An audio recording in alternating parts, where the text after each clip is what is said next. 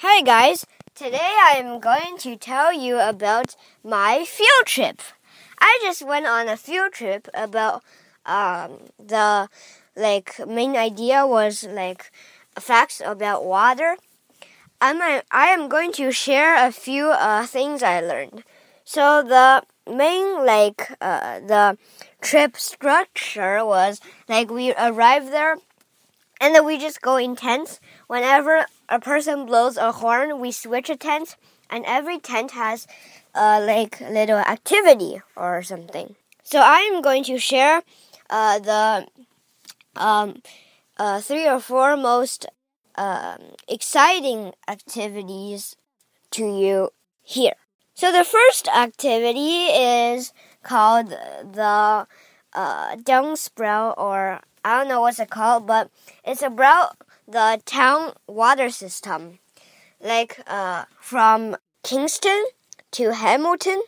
Like these are two um, edge cities from the northwest, I mean northeastern uh, Lake Ontario to southwestern on Lake Ontario. So um, these two cities are the left and right cities, and there's lots of cities uh, in between them. And we're going to talk about one of the cities that is uh, that has my field trip place. I went there, and the water system there. So every tab in your or every water resource, like the showers or bathtub or sink, like every water resource, have two tunnels or uh, tubes that leads water. One comes uh, in the one uh, lets water come in, like to through the shower or something, and then one is collecting water, like the holes um, right under you when you're taking a shower or um, washing dishes. So one of the bars is connected to Lake Ontario.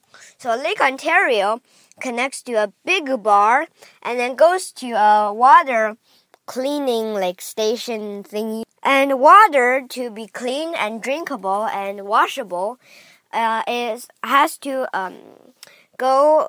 Uh, I mean, the people working there has to do a few steps, a few steps to make the water clean and drinkable. The first step is making a metal net that is on, on the tube or in the tube. I don't know, it just uh, blocks the dust and big solids or leaves, sticks in it, seaweed, I don't know, lots of solids here. But the water's still not drinkable because some small dust and viruses, bacteria, and little microorganisms might be in there. So we have to figure out a way to kill those microorganisms and viruses and bacteria, or else uh, the water's not drinkable, or it is, but it's not. I mean, if you drink it, you'll get a bad stomach ache or something. And then uh, people there use ultraviolet rays, which is UV, U, I mean UV rays in short form. And then there are two big light bulbs that uh, lets UV rays go out of it and then just kills all the germs in it germs, bacteria, microorganisms, uh, viruses, like all the bad stuff that is uh, not eatable. I mean, it's eatable, but you get a big stomach ache or be sick when you drink or eat it. But and then there's still microorganisms that uh, didn't get killed by the UV light because UV light to them is not killable. Like uh, for most hum for all the humans, if there was a knife slicing at you, you would die. Uh, but maybe there was a different kind of creature, like maybe an alien or something that's covered in metal and uh, not killable. Uh, I'm just making it up. But in microorganisms, uh, there are some creatures that doesn't uh, get killed by the UV light. So we have to figure out another way to kill them. Scientists use chlorine.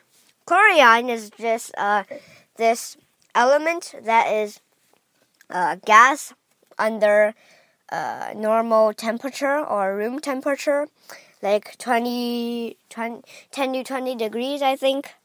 And then scientists turn that into liquid, maybe, and put them into the uh, water that is going to be drinking.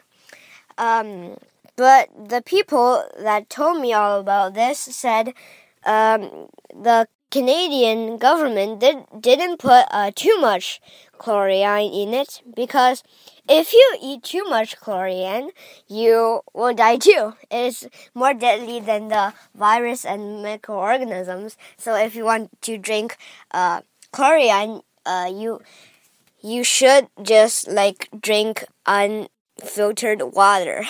Anyways, like uh, people put little amounts of chlorine in there, and then uh, and then I think it's drinkable. Oh yeah, it, it, it is drinkable. So this is the first fact I learned. It's pretty long, but uh, there's a few more. I mean, I didn't finish it yet. And then it comes to one of the bars that connect, let's say, uh, the sink. So it just pours water in the sink when you put pull the tap on, and then water just comes out. Well, uh, some people might think this whole structure is basically uh, filtering the water and then just a big tube that leads to your house, but it's not.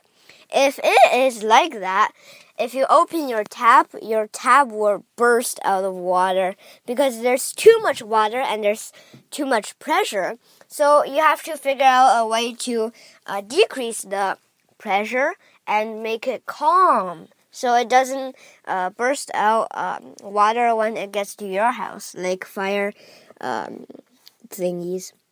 So they uh, in Canada, there's water towers, and the water leads to a water tower and and gets pumped at the top, and then gravity just pulls it down uh, to release water to to towns and homes and recreational uh, positions or something.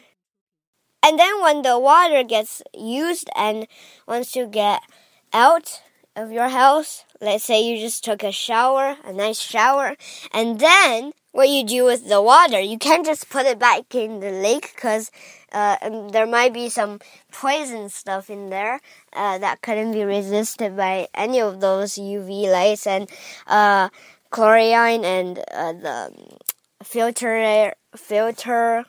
So they get all the water and then put it in this swallowing tank, and all the solids and heavy stuff in there drown, such as hair or shampoo pieces or uh, dead skin, and then falls down, and then all the water sucks in. But that's not easy as you thought, as you think. I mean, there's still microorganisms that will stay there no matter what. And the government has a smart way to deal with that.